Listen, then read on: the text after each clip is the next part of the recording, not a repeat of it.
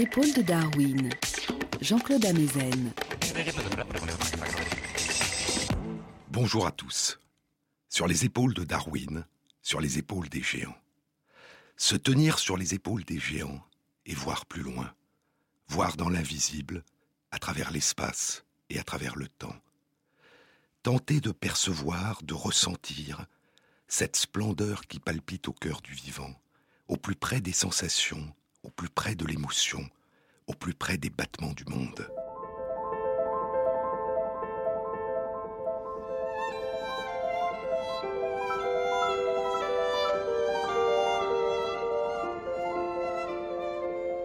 Une splendeur d'avant les mots, dont d'innombrables éclats s'inscrivent jour après jour dans la mémoire des vivants qui nous entourent. Je vous ai parlé la semaine dernière de la mémoire des abeilles et de leurs étonnantes capacités d'apprentissage. La butineuse apprend à associer le souvenir des couleurs et des parfums des fleurs au souvenir de la qualité du nectar et du pollen qu'elles contiennent.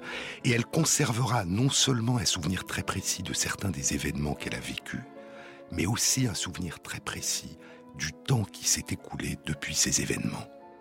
Elle a une mémoire du temps qui passe, et en tient compte en permanence. Elle possède une horloge biologique interne et comme nous consultons notre montre, l'abeille butineuse règle ses activités à l'heure donnée par son horloge interne.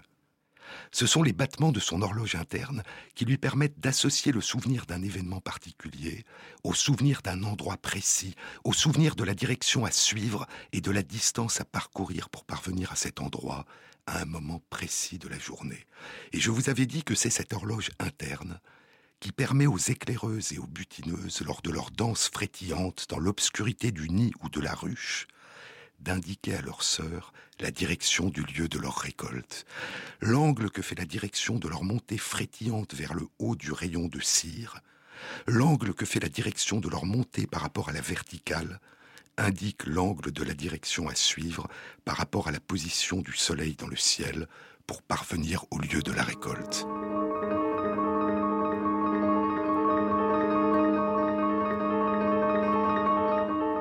Mais la Terre tourne sur elle-même, modifiant la position apparente du Soleil dans le ciel, en moyenne d'un angle d'environ 15 degrés chaque heure.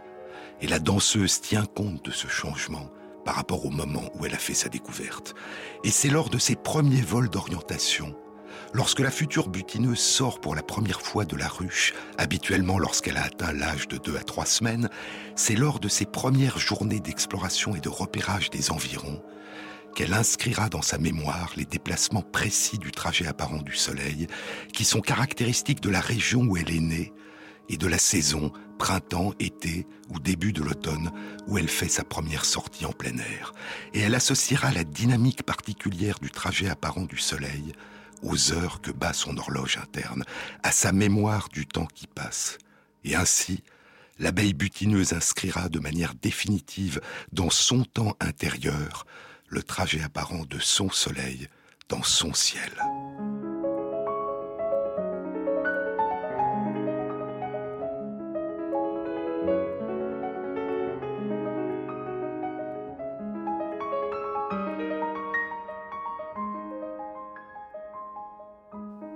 Sur le lieu de ses récoltes, la butineuse apprend à associer le souvenir d'une couleur ou d'un parfum au souvenir de la qualité du nectar et du pollen des fleurs. Mais elle apprend aussi à associer le souvenir d'un parfum au souvenir d'un danger rencontré dans une fleur où elle butinait, au souvenir de la présence d'un prédateur. Et de retour au nid ou à la ruche, elle interrompra la danse frétillante d'une autre butineuse, dont l'odeur lui indique qu'elle est en train de recruter ses sœurs vers le lieu du danger. Et ainsi, la collectivité apprend en permanence à choisir les récoltes qui lui permettront de constituer au mieux ses réserves de nourriture, en intégrant les informations individuelles apportées par chaque éclaireuse et par chaque butineuse.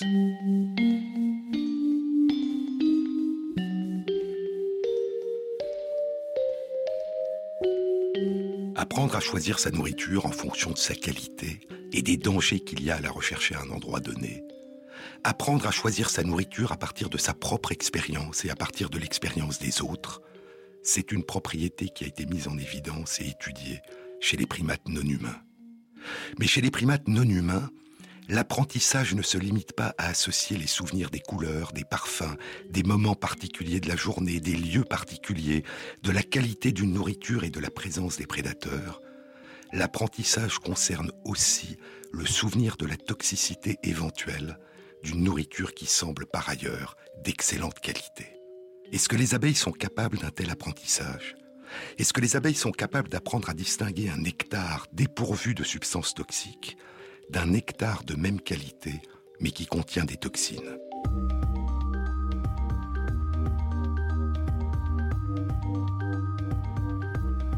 C'est cette question qu'a posée un groupe de chercheurs anglais, américains et français.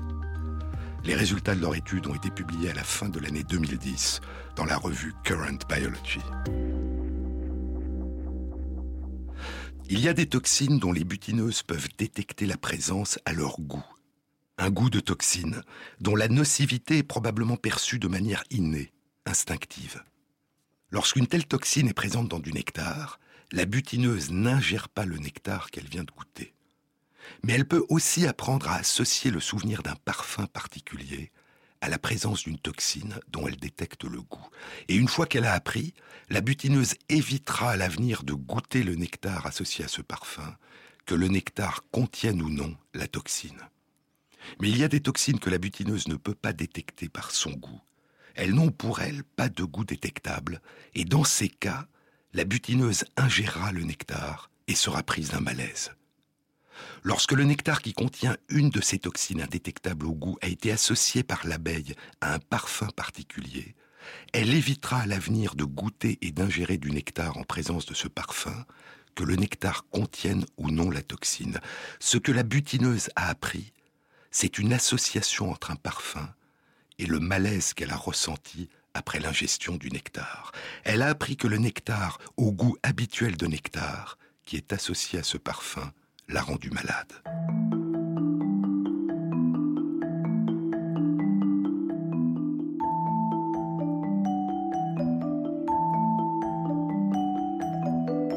Et l'étude indique que les circuits nerveux impliqués dans l'apprentissage de l'association entre le parfum et le mauvais goût du nectar, le goût de toxine, et les circuits nerveux impliqués dans l'apprentissage entre le parfum et le déclenchement d'un malaise après ingestion d'un nectar contenant une toxine indétectable au goût, l'étude indique que ces deux circuits nerveux sont différents et n'impliquent pas les mêmes neuromédiateurs, les mêmes molécules. C'est la dopamine qui intervient dans l'apprentissage lié au goût avant l'ingestion et la sérotonine qui intervient dans l'apprentissage lié au malaise après ingestion. Et ainsi, en fonction des effets du nectar sur sa santé, la butineuse apprendra à l'éviter en associant ce qui provoque un malaise à un parfum particulier.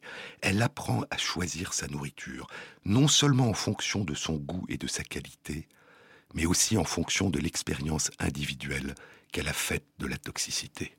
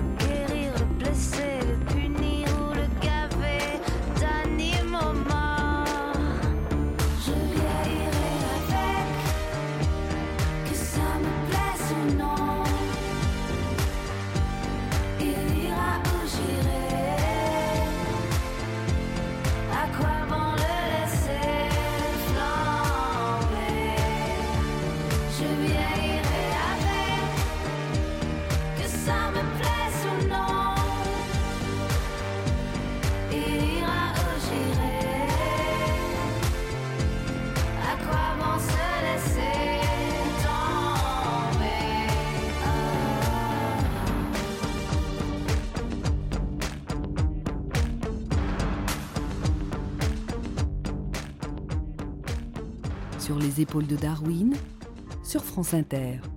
Bien que l'étude n'aborde pas cette question, on peut supposer que la butineuse ne fera pas de réclame auprès de ses sœurs pour un nectar qui l'a rendue malade et qu'elle a appris à éviter. On peut supposer qu'elle ne dansera pas pour y recruter ses sœurs et que la collectivité tout entière bénéficiera donc de cet apprentissage individuel. La butineuse pourrait-elle aller jusqu'à interrompre la danse d'une autre butineuse qui porterait ce même parfum, lui donnant de petits coups de tête le signal stop, n'y allez pas, comme elle le fait pour signaler la présence d'un prédateur, c'est une possibilité intéressante, mais aucune étude n'a encore à ce jour, à ma connaissance, exploré cette question.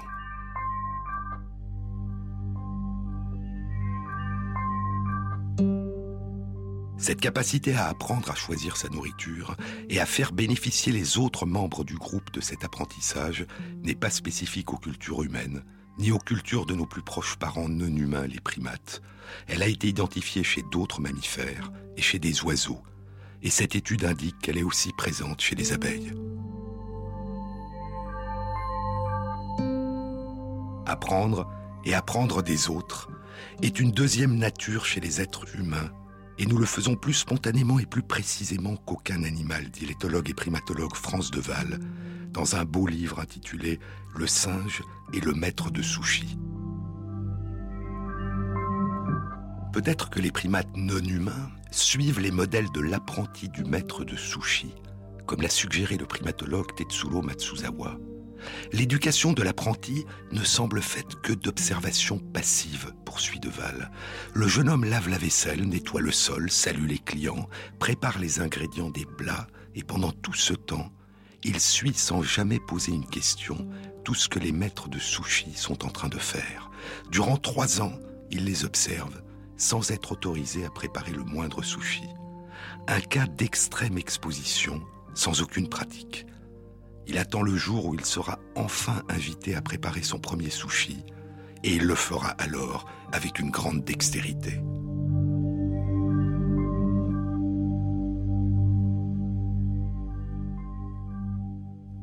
Que cette histoire concernant l'éducation des maîtres de sushi soit véridique ou non, Matsuzawa souligne que l'observation d'un modèle adroit et expérimenté implante dans l'esprit des séquences d'actions qui pourront être exécutées parfois beaucoup plus tard par l'observateur quand il s'agira de réaliser les mêmes gestes.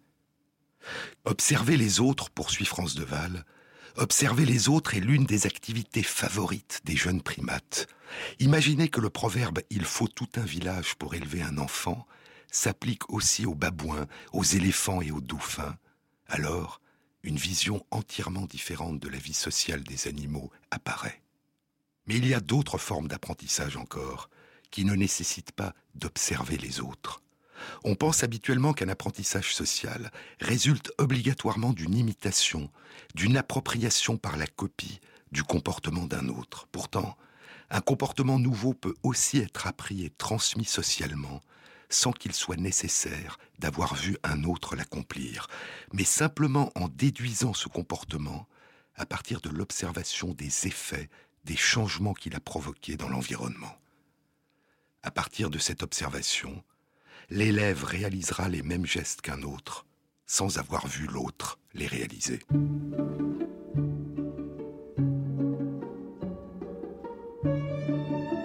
L'une des premières études les plus célèbres qui ait posé la question de l'existence possible de cette forme particulière d'apprentissage social dans le monde animal a été publiée il y a plus d'un demi-siècle, en 1949, par James Fisher et Robert Hinde dans la revue British Birds. Fisher et Hinde s'intéressaient à un phénomène qui avait été observé à travers toute la Grande-Bretagne, un phénomène nouveau, spectaculaire et considéré par beaucoup comme très gênant. À partir des années 1920, le lait commence à être vendu dans des bouteilles scellées par des capsules en carton ou en métal, et chaque matin, au lever du jour, les bouteilles de lait sont distribuées par le laitier devant la porte des maisons de tous les habitants qui se sont abonnés à ce mode d'achat du lait. Mais de plus en plus souvent, quand les personnes se lèvent pour aller prendre leur bouteille de lait devant leur porte, elles s'aperçoivent que les capsules sont déchirées, que le lait est déjà entamé et qu'en particulier la couche de crème à la surface a disparu. Cette couche de crème utilisée par beaucoup d'entre elles pour ajouter à leur thé le très fameux nuage de lait. Des voleurs furent pris sur le fait. La première trace écrite d'une identification de ces voleurs du petit matin date de 1921, dans le village de Swasling, dans les collines qui surplombent la mer, près du port de Southampton, au sud de l'Angleterre. Les voleurs de lait étaient des oiseaux, des mésanges, des mésanges charbonnières et des mésanges bleus, ces mésanges multicolores avec leur couvre-chef bleu, leurs plastrons de plumes jaunes, leurs faces blanches et leurs masques noirs sur les yeux. En une vingtaine d'années, le vol de lait au petit matin s'était propagé à travers toute l'Angleterre et dans une grande partie du pays de Galles, de l'Écosse et de l'Irlande. En mars 1950, la revue Nature rend compte de la publication de Fisher et Hind et résume les différentes techniques de vol qu'ils ont décrites dans leur étude. Les bouteilles de lait sont habituellement attaquées quelques minutes après que le laitier les ait déposées sur le pas de la porte, mais certains rapports signalent que des groupes de mésanges suivent à distance la tournée du laitier et qu'au moment où le laitier va déposer quelques bouteilles sur le perron des maisons, les mésanges se précipitent sur le chariot pour ouvrir toutes les bouteilles. Les méthodes utilisées par les mésanges pour ouvrir les bouteilles varient, poursuit le commentaire. Habituellement, l'oiseau fait d'abord plusieurs trous dans la capsule en la martelant de coups de bec, puis retire le reste de la capsule de métal par fines lamelles. Parfois, il retire toute la capsule, et parfois il ne fait qu'un petit trou. Les registres indiquent qu'un même individu peut utiliser plus d'une méthode les bouteilles contenant du lait à différentes teneurs en gras sont distinguées par des capsules de couleurs différentes. Pas moins de 18 personnes à qui étaient livrés différents types de lait ont rapporté que les mésanges n'attaquaient que les bouteilles portant une certaine couleur de capsule. Et des observations ultérieures confirmeront que c'est la crème que recherchent les mésanges. Elles ont une nette prédilection pour les bouteilles dont les capsules signalent la présence de lait non écrémé. La propagation de ce comportement des mésanges à travers tout le pays pose des problèmes intéressants, note la revue Nature. Dans quelle mesure les oiseaux ont-ils appris ce comportement les uns des autres? Et dans quelle mesure l'ont-ils inventé de manière individuelle? Et si la plupart l'ont appris à partir des autres, de quelle manière l'ont-ils appris? Breaking up big rocks on a chain gang. Breaking rocks and saving my time. Breaking rocks I tell on a chain gang. Cause I've been convicted of crime. Hold it steady right there while I hit it. There, I reckon that ought to get it. Been working and working, but I still got so terrible long to go. I committed crime, Lord, I need crime of being hungry and poor. I left the grocery store, man, bleeding when he caught me robbing his store. Hold it steady right there while I hit it. I reckon that ought to get it in a wicked and a wicked, but I still got so terrible long to go. And judge, you say five years hard labor on the chain gang, you gonna go. I heard the judge say five years labor. I heard my woman scream, Lordy, no. I hold her steady right there while I hit it. There, reckon that ought to get it. in Been wicked and wicked, but I still got so terrible long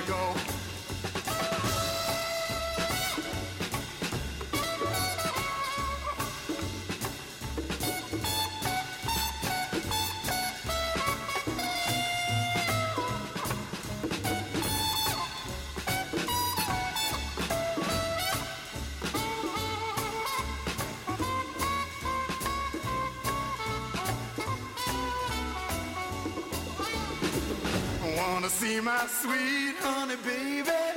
Gonna break this chain off and run. I wanna lay down somewhere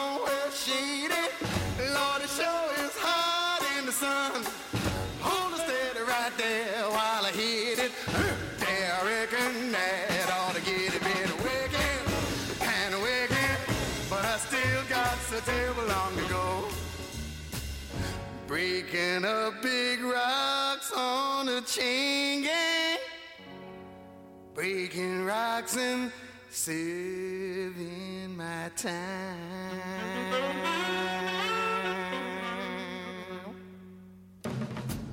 Les mésanges sont des oiseaux qui ne migrent pas à l'automne. Elles passent l'hiver sur leur territoire et leur rayon de déplacement n'excède pas une dizaine de kilomètres. Pour ces raisons, Fisher et Hinde proposent que la progression et l'étendue de ce phénomène en Grande-Bretagne pourraient procéder en deux temps à différents endroits. D'une part, à plusieurs dizaines d'endroits différents, à différentes périodes, une découverte indépendante de cette nouvelle technique d'effraction par quelques inventeurs ou aventuriers qui ont réalisé soudain que déchirer la capsule avec leur bec leur donne accès à un trésor caché. Et d'autre part, une transmission sociale rapide de ce comportement de proche en proche dans les populations locales de Mésanges sur chacun de ces territoires, puis d'un territoire à un autre. Trois ans plus tard, en 1952, les deux chercheurs publient une étude complémentaire indiquant que l'invention de ces comportements et leur adoption par le reste de la population ne sont pas dus à un talent particulier des mésanges de Grande-Bretagne. Leur étude révèle en effet l'existence et la propagation du même phénomène en Suède, au Danemark et en Hollande. Fischer et Hind émettront l'hypothèse que la transmission sociale de ce comportement chez les mésanges résulte d'une observation et d'une imitation d'un voleur en train d'ouvrir une bouteille et de boire la crème. Mais il n'exclut pas la possibilité que ce comportement ait pu se transmettre par la simple découverte par des mésanges encore naïves de bouteilles déjà ouvertes par des voleurs après que le voleur se soit enfui. Découvrir la trace de l'effraction, puis découvrir que sous la capsule déchirée il y a un trésor, pourrait suffire à apprendre qu'il suffit de déchirer la capsule pour découvrir dans chaque bouteille de lait fermée le même trésor. Ce mode de transmission de comportement fondé sur une forme de déduction a beaucoup plus de probabilité de se répandre rapidement qu'une transmission fondée sur l'observation et l'imitation.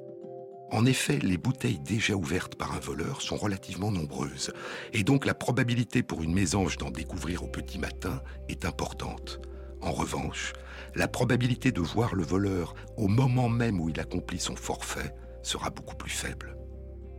Mais les mésanges sont-elles ou non capables d'apprendre à ouvrir les bouteilles de lait par simple déduction, en découvrant des bouteilles déjà ouvertes par d'autres mésanges? L'étude de Fisher et Hind ne permettait pas de répondre, et les deux chercheurs concluent en disant que la réponse à cette question ne pourra être obtenue que par la réalisation d'expériences minutieusement contrôlées. 35 ans vont s'écouler, et en 1984, une réponse apparaît.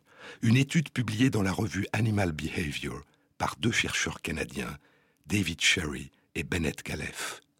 Le titre de leur article est un exemple de transmission culturelle en l'absence d'imitation, l'ouverture des bouteilles de lait par des oiseaux. Sherry et Galef ont soigneusement exploré le mécanisme de transmission du comportement d'ouverture des bouteilles de lait chez de petits oiseaux d'Amérique du Nord qu'ils avaient capturés à l'âge adulte, des mésanges à tête noire. Ils ont observé que lorsqu'ils mettent les mésanges à tête noire qu'ils ont capturés en présence d'une bouteille de lait fermée par une capsule, un quart des oiseaux ouvrent spontanément la bouteille. Sont-ils des inventeurs, des explorateurs, ou ce savoir leur a-t-il été transmis par d'autres oiseaux avant leur capture? L'étude ne permet pas de le dire. Mais Sherry et Galef continuent l'expérience avec les deux tiers de mésanges qui n'essayent pas d'ouvrir les capsules lorsqu'elles sont en présence d'une bouteille de lait. Et ils constatent que les mésanges peuvent apprendre rapidement à déchirer les capsules et à voler le lait, soit lorsqu'on leur donne la possibilité d'observer un voleur en train de voler, soit tout simplement lorsqu'on les met en présence d'une bouteille déjà ouverte. Et ces deux modalités d'apprentissage sont aussi rapides et aussi efficaces l'une que l'autre.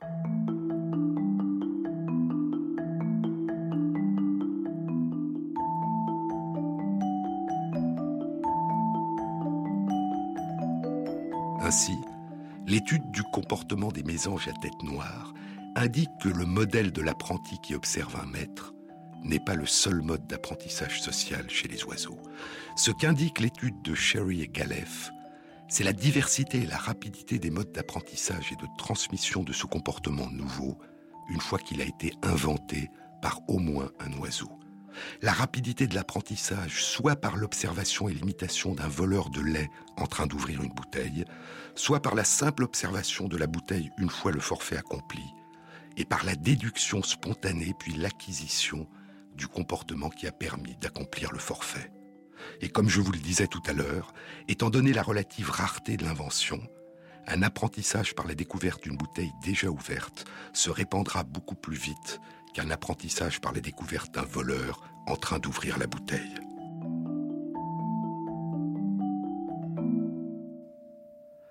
Nous allons maintenant quitter les mésanges et revenir aux abeilles.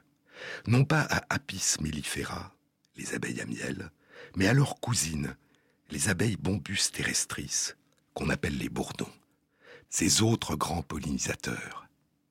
Une étude publiée en 2008 dans les comptes rendus de la Société royale de Grande-Bretagne par deux chercheurs anglais, Eloise Leadbeater et Lars Schitka, indiquait que les bourdons sont capables d'exploits semblables à ceux des mésanges. Il ne s'agit pas d'apprendre à déchirer la capsule des bouteilles de lait pour y voler le lait, mais d'apprendre à faire un trou à la base de la corolle d'une fleur pour lui dérober son nectar.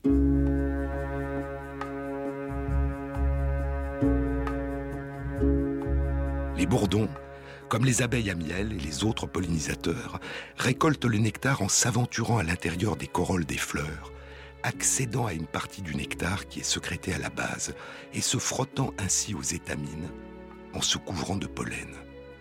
La plupart des fleurs ne peuvent féconder leur pistil avec leur propre pollen, et cette impossibilité d'autofécondation favorise la diversification génétique de leurs descendants.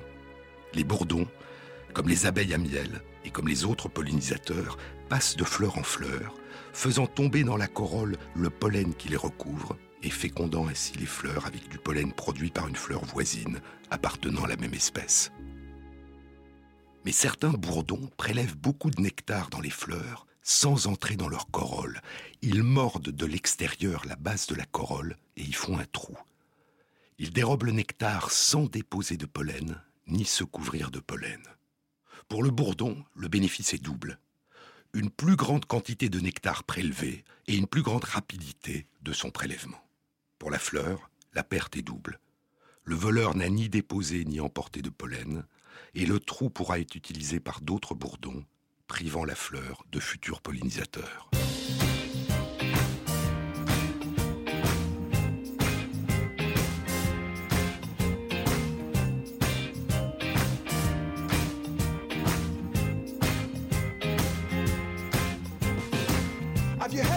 Castles? Do you used to be my queen? We used to ride around in cities of dreams. Or is it all fantasy scenes? Take me back to the lands we've never been. Cause now it's so gray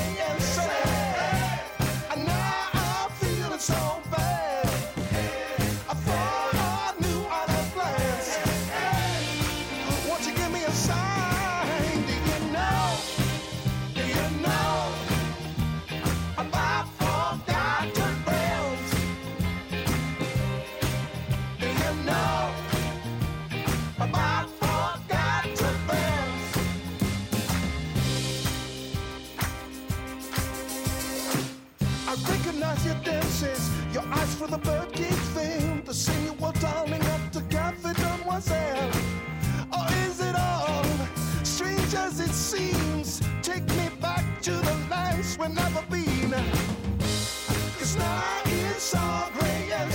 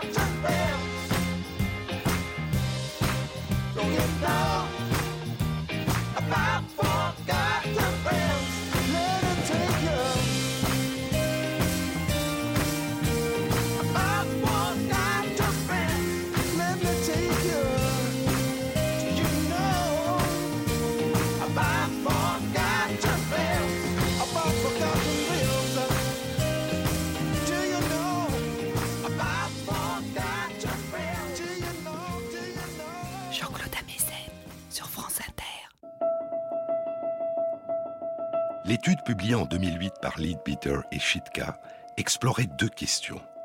Ce comportement de vol de nectar par les bourdons résulte-t-il d'un apprentissage? Et si oui, s'agit-il d'un apprentissage par observation et imitation d'un voleur? Ou s'agit-il d'un apprentissage qui ne nécessite pas la présence du voleur, mais uniquement la constatation des effets du vol, de sa trace, la présence d'un trou à la base de la corolle d'une fleur? Les chercheurs ont découvert que le vol de nectar par les bourdons résulte bien d'un apprentissage, et cet apprentissage peut avoir simplement pour origine l'observation d'un trou fait par un autre bourdon à la base de la corolle d'une fleur. À partir du moment où il a découvert la présence sur une fleur de ce trou, le bourdon aura appris, dans les nouvelles fleurs qu'il visitera, à faire le même trou et à dérober à la fleur son nectar. L'étude montre qu'il ne s'agit pas de l'apprentissage d'un comportement de morsure, mais d'un apprentissage de l'endroit précis où il faut mordre pour voler le nectar. En effet, les bourdons ont tendance spontanément à mordiller au hasard les pétales des fleurs qu'ils visitent, mais la découverte d'un trou à la base d'une corolle leur apprend à diriger sélectivement leur morsure vers ce but et à se servir largement du nectar. Il s'agit non seulement d'un mode de transmission sociale d'un nouveau comportement à partir de la simple observation des effets de ce comportement, mais ce mode de transmission a probablement en plus, comme pour les mésanges et leurs bouteilles de lait, une dimension intergénérationnelle qui peut se propager d'une collectivité à une autre. En effet, de jeunes bourdons, qui viennent seulement de commencer leur activité de butineur, peuvent réaliser leur apprentissage à partir des traces laissées par des bourdons plus âgés et plus expérimentés, et qui peuvent appartenir à une autre colonie que celle à laquelle appartient le jeune bourdon. Et d'autres insectes pollinisateurs peuvent aussi apprendre des bourdons. 170 ans plus tôt. En 1841, le jeune Darwin écrit que des abeilles à miel peuvent profiter des trous faits par les bourdons et semblent, dit-il, apprendre alors à en faire elles-mêmes. Si cela était confirmé, écrit de façon prémonitoire Darwin, je pense qu'il s'agit là d'un cas très instructif et très surprenant d'apprentissage et d'acquisition de connaissances nouvelles chez des insectes. Bien sûr, on peut considérer que cet apprentissage par déduction que réalisent les bourdons est moins innovant que celui que réalisent les mésanges, qui apprennent à dérober un mets délicieux, caché non pas dans une plante qu'elles côtoient depuis des générations, mais un mets nouveau, la crème de lait, dans un emballage artificiel nouveau, qu'elles n'ont jusqu'alors jamais rencontré, une bouteille de verre fermée par une capsule. Et pourtant, il y a plus de similitudes qu'il ne pourrait y paraître. En effet, les mésanges ont l'habitude de marteler avec leur bec des graines et des noix pour y découvrir des trésors cachés à l'intérieur, et ainsi marteler une capsule métallique, puis découvrir un éventuel trésor caché, est une forme de variation sur un comportement habituel dans leur recherche permanente de nourriture invisible. Et ce que ces études suggèrent, c'est que la capacité de s'approprier des comportements nouveaux découverts par d'autres, en les déduisant à partir des traces qu'ont laissées dans l'environnement ces comportements nouveaux, et sous des formes diverses et à des degrés divers, une propriété répandue dans le monde animal.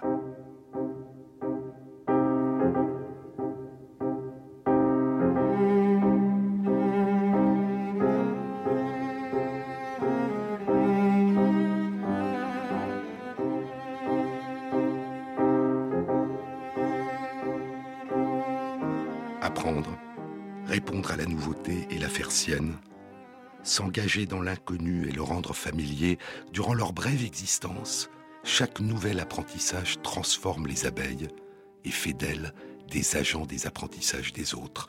Mais les abeilles ressentent-elles ces changements en elles Pour aborder cette question, nous allons quitter les abeilles bourdons, Bombus terrestris, et revenir à Apis mellifera, aux abeilles à miel.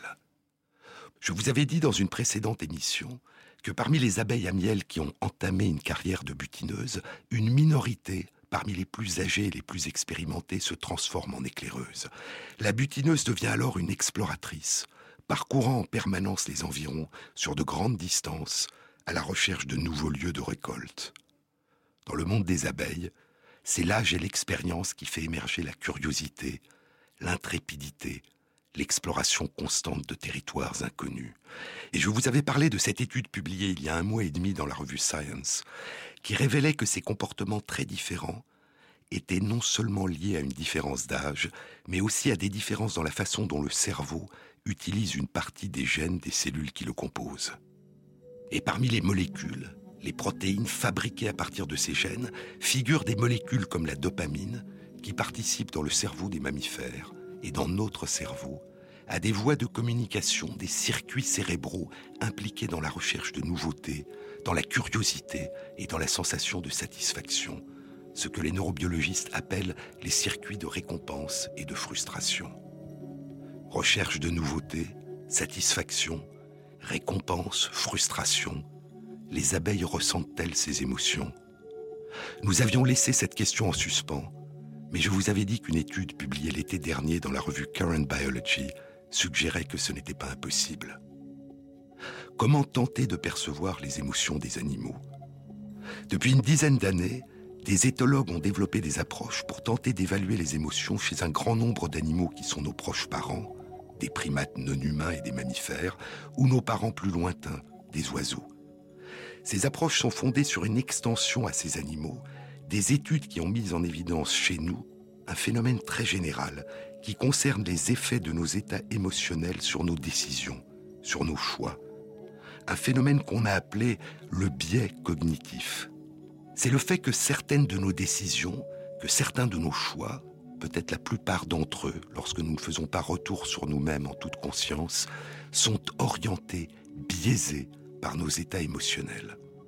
Imaginons que nous soyons placés devant une situation ambiguë, incertaine, et que nous devions décider de nous engager plus avant ou de nous abstenir. La situation est ambiguë, incertaine, parce que nous ne pouvons déterminer si elle annonce un événement agréable ou désagréable, parce qu'elle possède certaines des caractéristiques dont nous avons appris qu'elle précède habituellement la survenue d'un événement agréable, mais aussi certaines des caractéristiques dont nous avons appris qu'elle précède habituellement la survenue d'un événement désagréable. Les études indiquent que si nous sommes inquiets ou anxieux, ou que nous venons de subir un traumatisme, cet état émotionnel aura tendance à nous rendre pessimistes, à voir le mauvais côté des choses, à considérer que cette situation présente des dangers et qu'il vaut mieux nous abstenir. En revanche, si nous sommes plutôt heureux, ou tout du moins sereins et détendus, cet état émotionnel aura tendance à nous rendre optimistes, à voir le bon côté de la situation et à diminuer la probabilité que nous nous abstenions.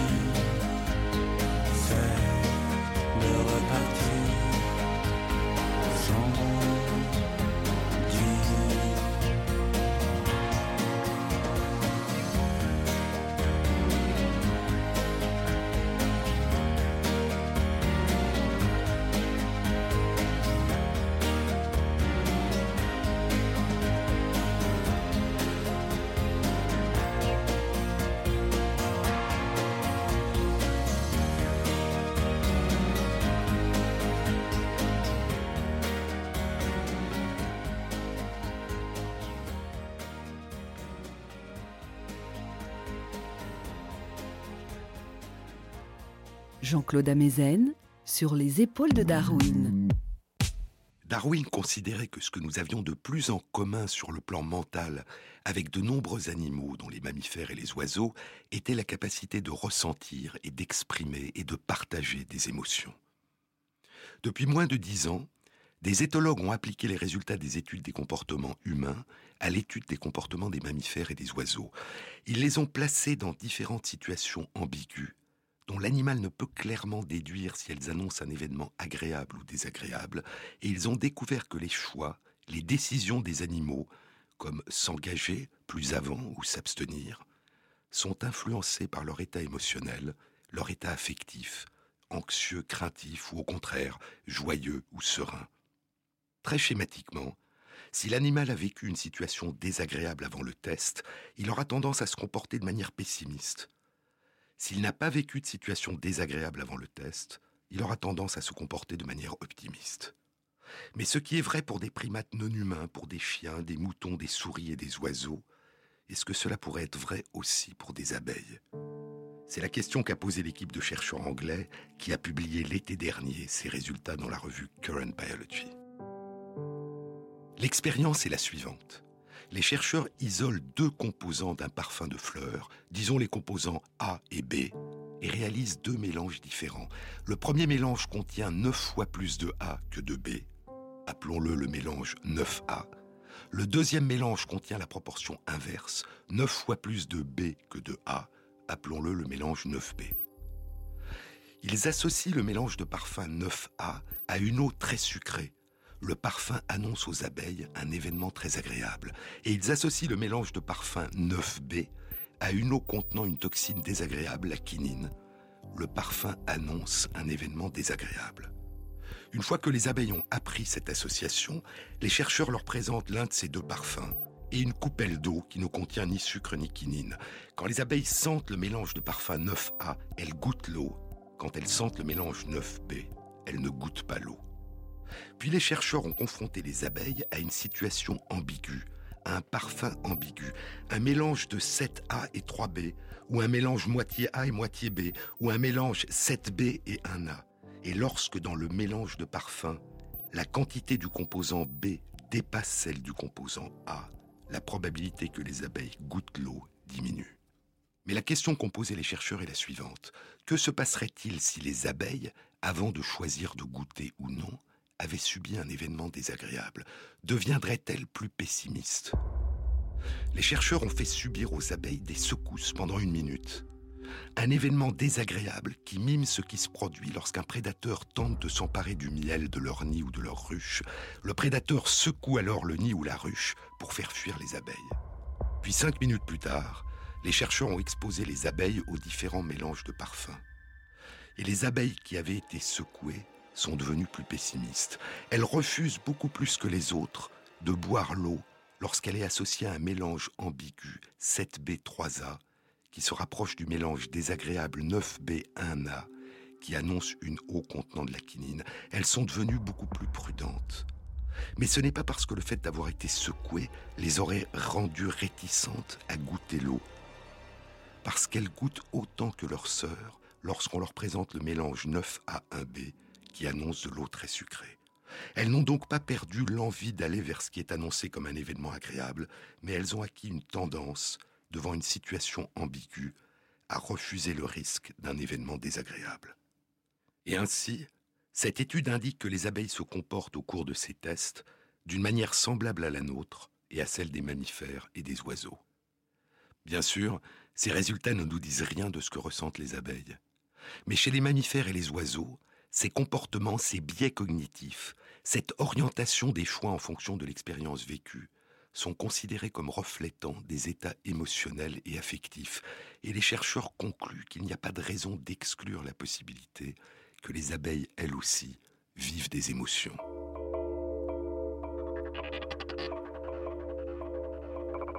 Mais qu'appelons-nous vivre des émotions? Est-ce que cela signifie obligatoirement être conscient de ces émotions? Nos émotions sont-elles toujours obligatoirement conscientes? Pour le neurobiologiste Antonio Damasio, une grande partie de nos émotions peuvent être inconscientes. Ces études indiquent que notre cœur peut s'accélérer, nos mains devenir moites, sans que nous le réalisions.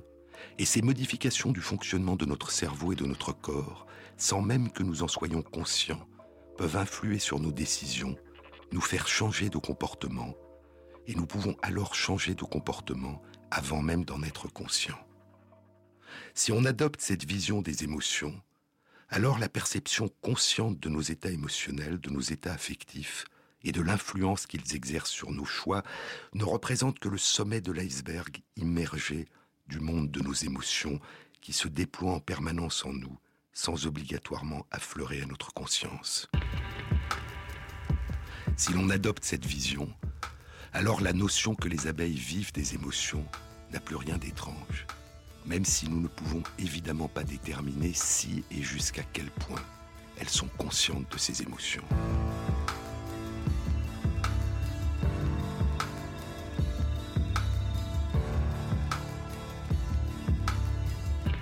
Apprendre, innover, transmettre, répondre à la nouveauté et la faire sienne. Être fait, dit l'anthropologue François Héritier, des aléas et des glissements successifs de nos apprentissages et vibrer au rythme des émotions qu'impriment en nous ces expériences nouvelles, toutes ces sensations qui nous sont si intimes semblent pour partie, à des niveaux et à des degrés très différents, plonger leurs racines dans le vaste univers des vivants qui nous entourent. Et avant encore, probablement, dans le vaste univers des vivants qui ont pendant longtemps précédé l'émergence de nos premiers ancêtres humains. Sur les épaules de Darwin, Jean-Claude Amezen. Une annonce. La prochaine rencontre du Centre d'études du vivant, L'homme réparé, espoir et limite des neurosciences et de la médecine régénératrice, avec Hervé Schneeweiss, neurologue et neurobiologiste, et Monique David Ménard, philosophe et psychanalyste, aura lieu à l'Université Paris Diderot le 15 mai à 19h. Vous trouverez toutes les informations sur la page de l'émission sur le site franceinter.fr.